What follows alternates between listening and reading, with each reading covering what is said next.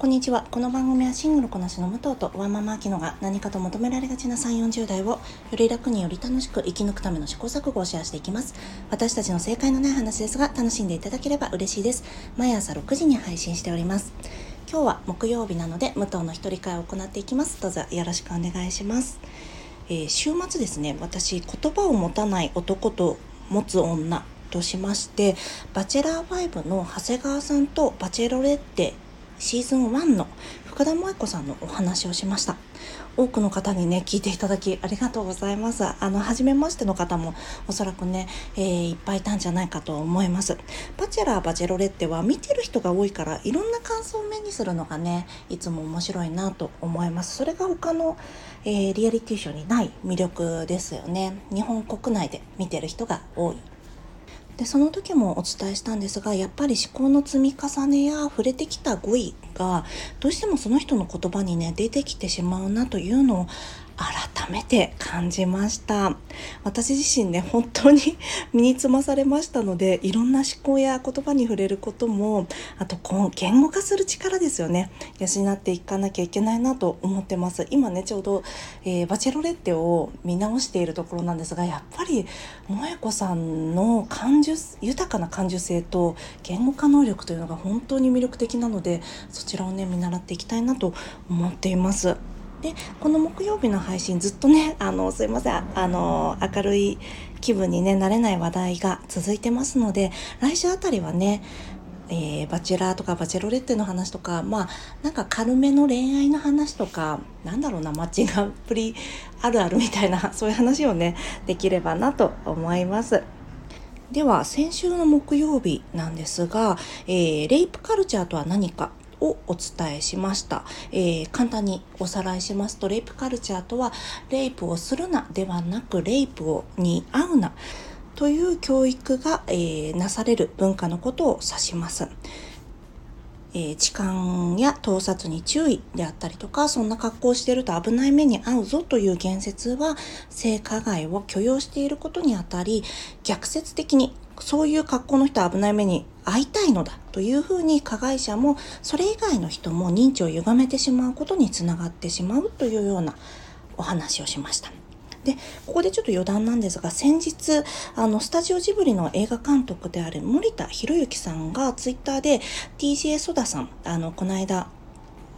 音楽フェスティバルで、えー、痴漢被害に遭われた DJ の方ですね。DJ ソダさんの性被害に遭われた件に対してこういうふうに述べてたんですよね。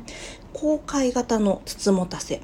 であったりとか、彼女のゲイというふうに、えー、痴漢の被害に遭ったことをそのように述べてました。まさにレイプカルチャーによって認知が歪んでしまった典型的な例だなと私は思いました。で、先週の放送はリンクを貼っておきますね。では今日は先週の続きです。多くの性犯罪は衝動的な性欲から来るのではなく支配やストレス緩和の対処として、えー、コーピングとして用いられるというお話を軸に、えー、お話進めていきたいと思います。私のね、拙い説明できちんとお伝えできないかもしれないので、ちょっと参考文献をね、えー、簡単に数冊記載しておきますね。ではまず性犯罪が衝動的な性欲の高まりであったりとか異常な性欲によって行われるという誤解についてお話しします。え、性犯罪のニュースが出ると決まって、え、風俗に行けというふうな言説が散見されます。おそらく発言者の意図としては衝動的な性欲を抑えられなかったことが要因であり金銭の授受によって契約を交わしている風俗という場であれば性欲を発散していいと思っているということなんだと思うんですよね。えー、こういった発言からも分かる通り性犯罪イコール性欲に起因するものという認識があるかと思います。ではなぜ衝動的な性欲と、えー、性加害がイコールではないえー、性欲を抑えきれない結果としての性犯罪に結びついているものではないんですというお話を、えー、性犯罪者の頭の中という本から引用したいと思います。こちら、科学警察研究所の調査の結果に触れたいと思います。えー、こちらの調査がですね加害者に対しなぜ今回の被害者を被害者として選定したのかという質問の回答を見ていきたいと思います。16個の項目から複数を選択して、えー、理由として多かった順番に次のようになります。警察に届け出ることはないと思ったが37.2%おとなしそうに見えた。抵抗されないと思ったが36.1%一人で歩いている女性を選択した。28.3%警察に捕まることではないと思った。21.3%弱そうな感じがした。15.5%こちらが比較的、えー、回答として多いものとなります。で一方で次のような理由がね上位に上がらなかったんです、えー、生産業の従事者には何をしても構わない。これは0.7%被害者が挑発的な服装をしていた。こちらが5.2%自分の好みのタイプが通るのを待っていた。11.9%この結果を聞かれていかがでしょうか？意外だと思われる方もいらっしゃるんじゃないかと思います。この結果からも、えー、性犯罪者たちはいかに自分の犯行がスムーズに進むかということを基準にして被害者を選んでいるということがわかるかと思います。またこの結果から先日お伝えしたセカンドレイプの代表例として挑発的な服装をしているのが悪いという言説が多く見られるのですが、えー、科学警察研究所は従来からある被害者の落ち度を取るような風潮は間違いであるとまとめています。そうですよね。この結果を見る限り、えー、被害者の挑発的な服装をしていたが5.2%なので、えーあと、例えば生産業の従事者には何をしても構わない0.7%。この結果を見る限り、やはり服装、えー、被害者が何を着ていようが、それはあまり実態としても関係がないということが分かってきます。被害者を選ぶ際のこうした性犯罪者の傾向については研究者の間で意見がかなり一致しているそうなんですね。また本の中では小児性愛者だけが子供を狙った性犯罪をするわけでもなく挑発的だったり派手だったりする女性に性的衝動を駆られて性犯罪をするものではないと書かれています。むしろもっと計画的に被害者を選んでいる。ということがこの調査結果からも伺えます。なのでこのことからも、えー、性犯罪者性欲をコントロールできない人と決めつけてしまうことは、えー、危険な行為でもあります。では次に皆さん性犯罪者と言われてどんな人を思い浮かべますか？これもね男性と女性でね結構、えー、回答異なるんじゃないかなと思います。従来のエンタメに描かれているようないわゆるモテないオタクを思い浮かべる方も多いんじゃないかなと思います。あと逆に配偶者と子供と一緒に笑顔で歩いている人っていうのは想像しにくいんじゃないでしょうか。なんですがこちら結論から申し上げますと性犯罪者に固有な特異性を見いだすことは難しいんだそうです。例えば性欲がコントロールできない人なんだろうというふうに考えているとしたら普段からセックス相手がいないんだろうというふうに、えー、思う方も多いんですが実は結婚している人も多くいらっしゃるんですよね。先日のね、本の中に、えー、既婚者の割合や、えー、未婚者の割合、離婚者の割合などが書いてあるんですが、どれも、えー、特筆してここが大きいというものはなく、既婚者も未婚者も、え離婚した方、死別した方、えそれぞれ、えーいらっしゃるんですよね。でもちろん恋人やパートナーがいる人もいます。ちなみにこの本の中では複数の交換のうちの1件、えその A という犯罪者の複数の強姦のうちの1件はご自身の挙式の5日前に行ったという方もいます。でこのように先ほども申し上げましたが性犯罪者に固有な特異性を見いだすことが難しい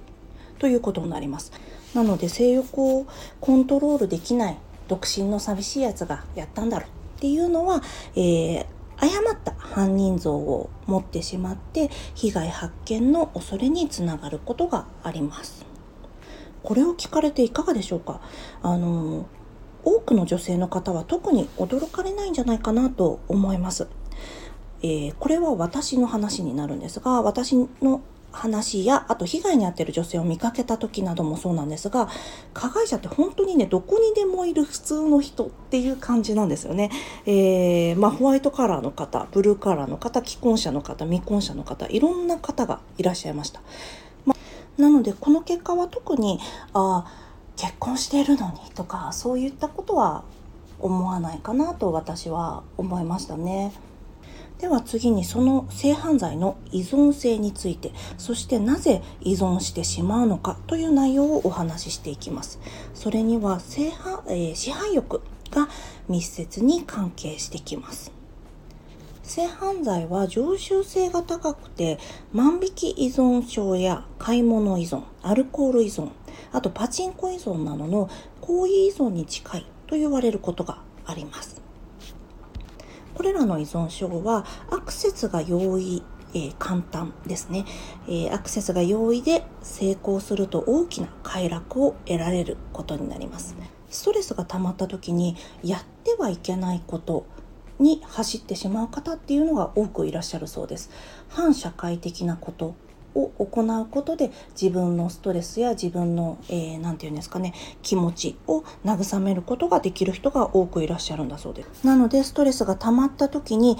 コーピングの一つの手法として痴漢や性加害に及ぶ人も多いんだそうです。で私たちもそうなんですがコーピングリストを作ろうという時にすぐできるものどんな環境でもできるものを入れる方が多くいらっしゃると思います。例えば、えー、ストレスが溜まった時に手を洗うとか指を折って数えるとかなるべくどこにいてもできるようなことを設定している方が多いんじゃないかと思います。でも時間や盗撮なんてそんなすぐにできないじゃん。そんな環境ないじゃんって思われるかもしれません。でもそれがレイプカルチャーの話につながってくるんですが性犯罪を大したものではないとする風潮が痴漢や盗撮を容易に行える土壌を作ってしまうんですよね。でこの辺り斉藤昭義さんの著作に詳しいのでご興味ありましたら是非読まれてみてください。概要欄にちょっと記載しておきますね。そして次に性犯罪と何よりも密接な、えー、関係にあるのが支配欲です。先ほどお話しした通り自分の思い通りになる犯行の難易度が下がるという理由から小児愛者でなくても子供を狙うこともあります。同様に異性愛者にもかかわらず同性に加害を行うことも珍しくはありません。またこちらはアメリカでの連続的性犯罪者のプロフィールを分析し犯人像を4つに分類した研究があるんです。でそこにはこんな特徴が記載されています。まず、配偶者や恋人がいながらも女性を支配し、犯行を通して自分が男らしいことを誇示したい。また別のタイプでは、配偶者や恋人がおらず、自分の男としてのパワーを再確認したいというタイプもあります。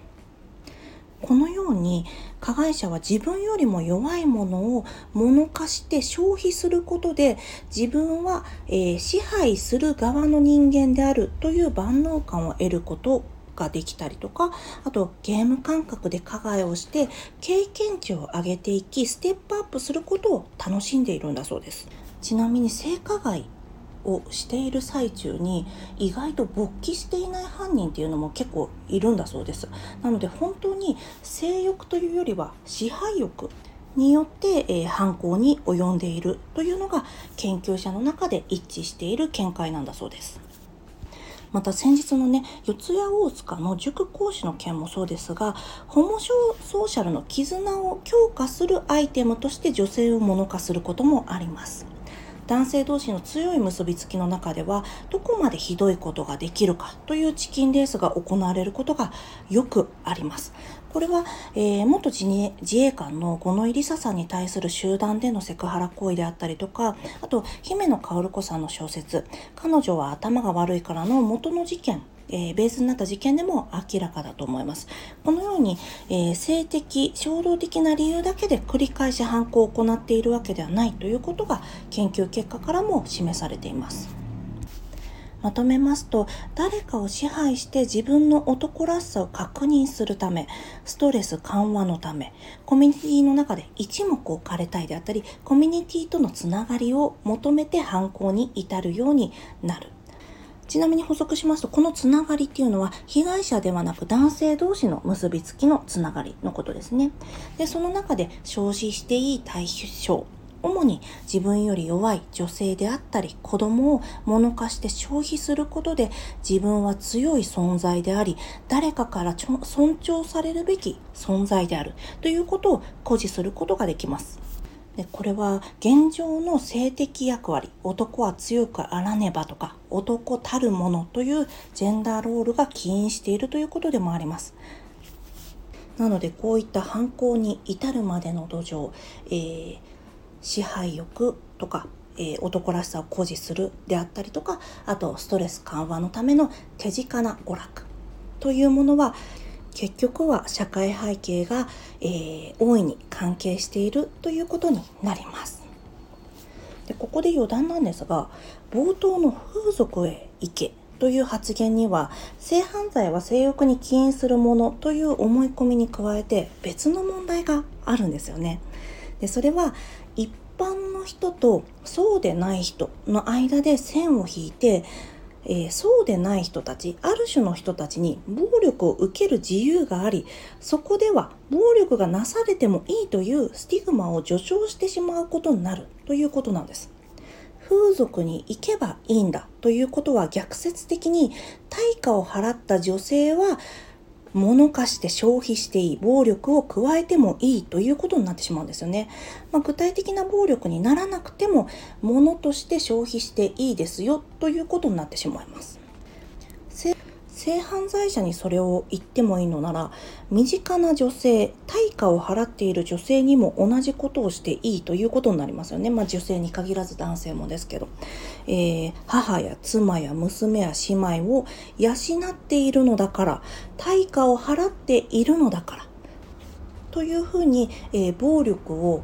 誰かに与えてもいいという理由付けになってしまうんですよね大げさに聞こえるかもしれませんが性犯罪がしたいなら風俗に行けというのはまさにこういったことを言っていると思います。風俗と家庭内暴力の語は合意形成のプロセスが違うっていうふうに思われるかもしれませんが根本的には私は同じ考え方なんじゃないかなと思います。まあこれはねいろんな考え方があると思いますがまた女性が選択的に暴力を受ける自由っていうのを本来あるべきだと思いますか？私は本来なくてもいいものなんじゃないかなと思います。これもまた性欲由来でなく支配欲の話として考えれば風俗に行くことは解決に結びつくということにはならないと思います。人を人として尊重するそして自分は何か特別な力がなかったとしても例えば男らしさを誇示せずとも尊重されるべきであるという感覚が身につかない限りこれはねかなり難しいんじゃないかなと思います。それには結局包括的なね性教育が必要なんじゃないかなと思うんですよね。ではもうね日本では今文科省でそういったカリキュラムはね取り入れられてないのでそれぞれのねご家庭でやっていただくっていうことになるんですがそれもご家庭のリソースによって偏りがね出てきちゃうしね難しいところですよね。いかがでしたでしょうか？今回もすいません。長くなってしまって最後ちょっとね駆け足になってしまったんで結構ね説明不足かなと思ったところもあるんですが是非あの、えー、もしよかったら記載してるね、えー、書籍など目を通していただければと思います。あの本当にホモソーシャルに関しては姫野薫子さんの彼女は頭が悪いからは是非おすすめです。えー、3回にわたってね性犯罪についてすいません。長々と、えー、お話ししました。もし皆様のお役に立てれば幸いです。来週は本当にめちゃくちゃ軽い話をしたいと思います。ではここから雑談なんですが今週末のお話は、え、アンドジャストライクザットのシーズン2の配信がもう全部終わりまして私最後の、えー、1回最終回を残すところなのでそれを見て配信を作ろうかなと思っています。あと以前お話ししてたんですがみんなジェンダーであったりとか、えー、個別具体的な何て言うんですかね男女の、えー、なんだろう役割のギャップみたいなものに怒りはあるけどやっぱりフェミニズムはみんなやっぱ好きじゃないねみたいな話をどっかでしたいなしたいなと思ってたのがまあもうそろそろみんながあんまり聞かない日曜日あたりに放送を出そうかなどうしようかなと思っているところなのでもしかしたら週末2個ぐらい配信があるかもしれないです。とりあえず何かエンタメのお話は1個出すつもりです。エリザベートをやってもいいかなと思うんですがちょっと考えますね。では今日も聞いていただきありがとうございます。この番組はスタンド FM はじめ各種ポッドキャストで配信しております。ハッシュタグ正解のない話、正解が漢字でその他ひらがなでつぶやいていただきましたら私たちがいいねやコメントしに参ります。明日はあきちゃんの一人会です。どうぞお楽しみください。ではまた次回失礼いたします。